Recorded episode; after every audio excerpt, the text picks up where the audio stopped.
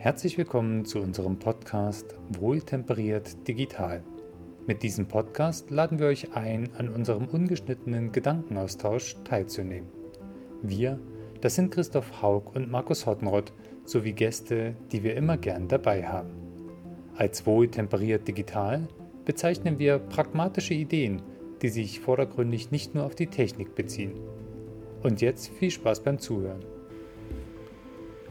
Hallo Markus, willkommen zu einer neuen Folge von Wohltemperiert Digital. Heute kümmern wir uns äh, um den neunten Aspekt unserer kleinen Serie, das Thema Motivation. Hallo Christoph. Wir behaupten, dass die Stimmung und die Kultur im Team, in dem Projektteam, wir sprechen ja hier über ein digitales Vorhaben, was ich äh, umsetze, am Ende das Entscheidende ist, ob das Ganze zum Erfolg führt oder nicht. Warum glauben wir das? Ich glaube, ein ganz wichtiger Aspekt dabei ist, äh, ist eine Episode, wo der Christoph nicht dabei war, ist kurz bevor wir unsere Serie gestartet haben, ähm, dass letztendlich die Kultur in so einem Team eine alles entscheidende Komponente sein kann. Und für die Motivation, glaube ich, ist diese Kultur, ich will nicht sagen das Einzige, aber doch schon ziemlich maßgeblich, weil du kannst die Motivation ja nicht kaufen im Sinne von äh, mal fünf Stück Motivation bitte mal einwerfen und dann geht es weiter mit der Arbeit. Ähm, das, glaube ich, funktioniert nicht. Also Motivation ist extrem abhängig von der Kultur. Zumindest wäre es bei mir so und vielleicht auch so ein bisschen von der Perspektive, die man hat. Ehemalige Chefs von mir könnten jetzt einwenden, die Mitarbeiter werden bezahlt, das muss doch reichen. ja, ehemalige Chef von mir sagt, übrigens gleiches Unternehmen wahrscheinlich, ähm, dass du Motivation zwar kaufen kannst, aber dieser Effekt viel zu kurzfristig ist. Also das verpufft halt sehr schnell und, und dann muss wieder was anderes her. Ähm, weswegen ich daraus konsultiert habe, okay, Motivation kann man eben doch nicht kaufen. Also wenn eine Motivation Kaufaktion dann nur 14 äh, Tage oder einen Monat halten, dann, dann ist das kein Kaufen. Ja, also äh, tatsächlich in dem Unternehmen, wo wir gemeinsam waren, äh, da war es nochmal ein bisschen anders, also auch differenzierter. Äh, da wurde häufig gesprochen von sogenannten Hygienefaktoren. Mhm. Also es gibt Dinge, die müssen einfach gegeben sein. Das finde ich jetzt vom Begriff ein bisschen komisch. Ja? Ähm, Allerdings ist es schon richtig, ja. Bestimmte Sachen sind eine Voraussetzung, dass ich mich per se erstmal ähm, ja, wohl und sicher fühle, vielleicht. Man mhm. könnte jetzt äh, mit Maslow'scher äh, Bedürfnispyramide anfangen oder so. Also die Grundbedürfnisse sind befriedigt. Und wenn das der Fall ist, dann kann ich halt auch ähm, mich auf das Arbeitsziel etc. konzentrieren und meine Arbeitskraft entsprechend einsetzen und so weiter. Es ist sehr vielfältig. Ja, ich arbeite im Team. Ich arbeite meistens, ne? Ich arbeite mit anderen mhm. zusammen. Ich brauche bestimmte Arbeitsmittel. Ich ähm, habe bestimmte Aufgaben. Ich habe eine gewisse Führung, die äh, also entweder durch den Kunden vielleicht oder eben im Unternehmen, im Management, äh, die auch einen gewissen Führungsstil pflegen, etc., etc., etc. Und alles das, was da zusammenkommt, ist ja das, was auf meine persönliche Motivation nachher eine Auswirkung hat. Mhm. Und jetzt haben wir noch eins vergessen, nämlich das gesamte private Umfeld, weil auch das, was mir privat widerfährt, spielt automatisch. Ich bin ja ein Mensch, ich kann ja jetzt nicht von heute auf morgen sagen, ich lege einen Schalter um und äh, bin jetzt im Arbeitskontext und vergesse komplett äh, und, und schalte alle Gefühle und Stimmungen und so weiter ab, die ich äh, heute Morgen am Frühstückstisch noch hatte. Ähm, das funktioniert ja in der Regel bei den meisten Menschen zumindest nicht. Ja. Bei den meisten Menschen so knapp 99,999 Prozent. Da gibt es noch ein paar so gefühlslose Menschen, da funktioniert das bestimmt. Aber im Grunde genommen kann das nicht funktionieren. Äh, du hast ja auch häufig für das Umschalten von Privat auf Berufsleben äh, nur den Weg zur Arbeit. Dank Homeoffice ist der verdammt kurz geworden. Ähm, Habe ich auch gestern erst mit jemandem drüber gesprochen, dass das halt Wahnsinn ist, wenn du in deinem Arbeitszimmer sitzt, bist noch voll in den Berufsthemen drin, machst die Tür auf, bist du plötzlich im Familienleben drin. Ähm, aber ehrlich gesagt bist du immer noch im Arbeitsleben und ähm, das hat neue Probleme und das greift natürlich auch auf die Motivation auf.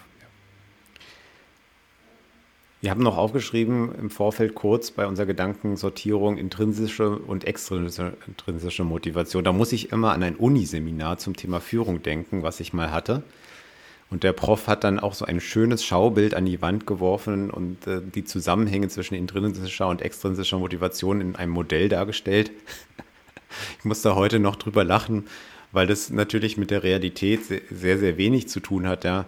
Klar, ich sag mal, intrinsisch, es wird ja oft behaupten, ich kann von außen die intrinsische Motivation nicht beeinflussen. Also es sind zwei Dinge. Ich kann, ich muss dafür, äh, oder jemand ist intrinsisch motiviert oder nicht, was zu tun. Oder ist extrin, extrinsisch, äh, wird extrinsisch motiviert, stimuliert, etc. So, und das muss man schön miteinander getrennt halten, äh, weil das eine hat mit dem anderen nichts zu tun. Und ich muss sagen, inzwischen nach so vielen Jahren Berufserfahrung als Mitarbeiter, natürlich später auch als Führungskraft, als jemand, der Kunden berät und so weiter, muss ich sagen, das äh, sehe ich heute komplett anders. Es ist doch wesentlich komplexer und es ist durchaus möglich, jemand intrinsische Motivation zu verschaffen, mhm. wenn er sich denn darauf einlässt, diesen Weg mitzugehen. Die Wörter habe ich tatsächlich aufgeschrieben, weil ich mal äh, beim Katrin, also die hat BWL studiert, gab es auch dieses Führungsseminar ähm, gab es eine Vorlesung zu diesem Thema und daher kommen die Begriffe, aber du hast vollkommen recht, ich benutze sie nicht so, wie sie damals äh, erzählt wurden. Ist bestimmt auch schon 15 Jahre her oder 20. Ähm, mir geht es dabei eher darum, es gibt äh, den Teil, den ich tatsächlich von mir aus selber mitbringe, als Motivation etwas zu erreichen. Ich zum Beispiel für mich intrinsisch motiviert bin ich immer, dass die Arbeit eigentlich gut wird. Da kannst du mir jetzt extern sagen, nee, Markus, lass mal gut sein, das muss nicht so sein. Ähm, also mir geht es nicht um die akademische Auseinandersetzung dieser Begrifflichkeiten, sondern eher, es gibt eine innere Motivation, etwas zu tun und es gibt eine äußere und sehr wohl kann man von außen dafür sorgen, dass die innere Motivation ähm, ansteigt. Ja, es gibt ja Leute, die behaupten, äh, Betriebswirtschaftslehre etc. wäre gar keine Wissenschaft. Ich glaube, Nassim Taleb ist so jemand, der das vertritt. Das sind, äh, für ihn sind es nur die harten, ja, also die Mathematik, äh, Informatik, Physik und so weiter, und alles andere ist keine echte Wissenschaft.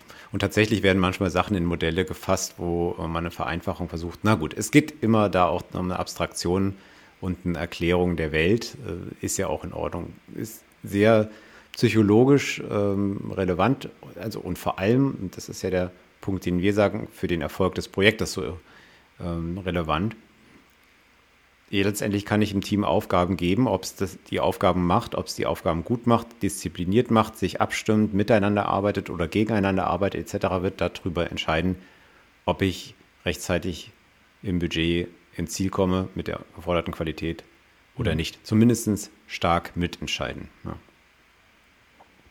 Es gibt ja sogar den Fall, ich äh, habe das oft in der Beratungsbranche nicht Branche, sondern bei, bei den Kunden, die ich beraten habe, oft auch erlebt. Es gibt Kunden, die arbeiten sehr strukturiert nach Prozess und erreichen Ergebnisse, sind mhm. allerdings dann teilweise nicht flexibel, weil die Menschen dann eben, sag mal, die, die ihre Motivation ist, sich an diesem Prozess zu halten. Dafür werden sie auch belohnt. Da sind wir wieder bei einer extrinsischen Motivation. Ja. Und ähm, es gibt Unternehmen, die haben sehr wenig Struktur äh, und kommen trotzdem zu sehr, sehr guten Ergebnissen auch wenn sie es gar nicht immer so beweisen können oder zeigen können, warum.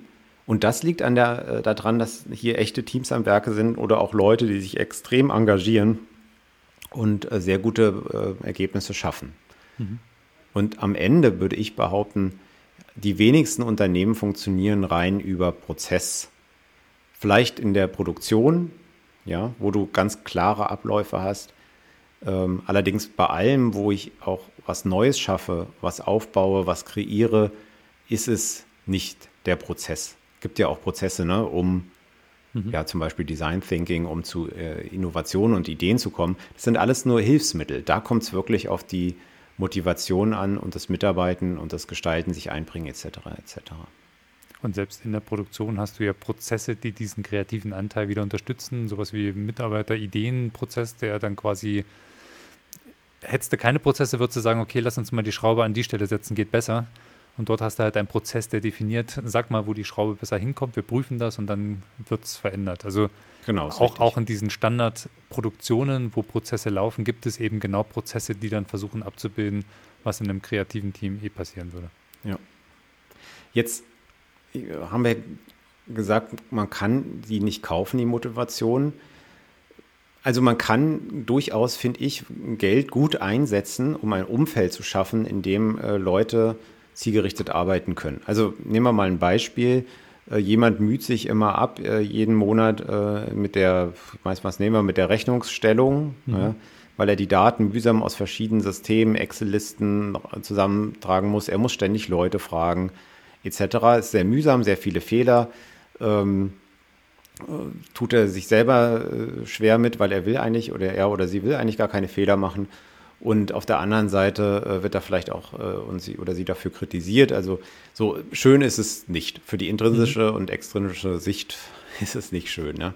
So, und da kann ich mit einem Geldeinsatz, indem ich zum Beispiel ein, ein neues Tool kaufe, was mir die Arbeit da signifikant erleichtert, mhm. durchaus äh, schaffen, dass derjenige oder diejenige ähm, diese Routineaufgaben und Fehlerquellen beseitigt und dann eher kreativ sagt, so wie kann ich jetzt das nochmal beschleunigen, wo kann ich nochmal, ähm, keine Ahnung, äh, versuchen, Sachen anders zusammenzufassen, übersichtlicher für den Kunden darzustellen oder sonst was. Also könnte sich einbringen und dann ähm, damit wachsen. Ja. Und für mich ist auch das Thema sich weiterentwickeln, wachsen immer ein Teil, äh, was zu einer Motivation führt.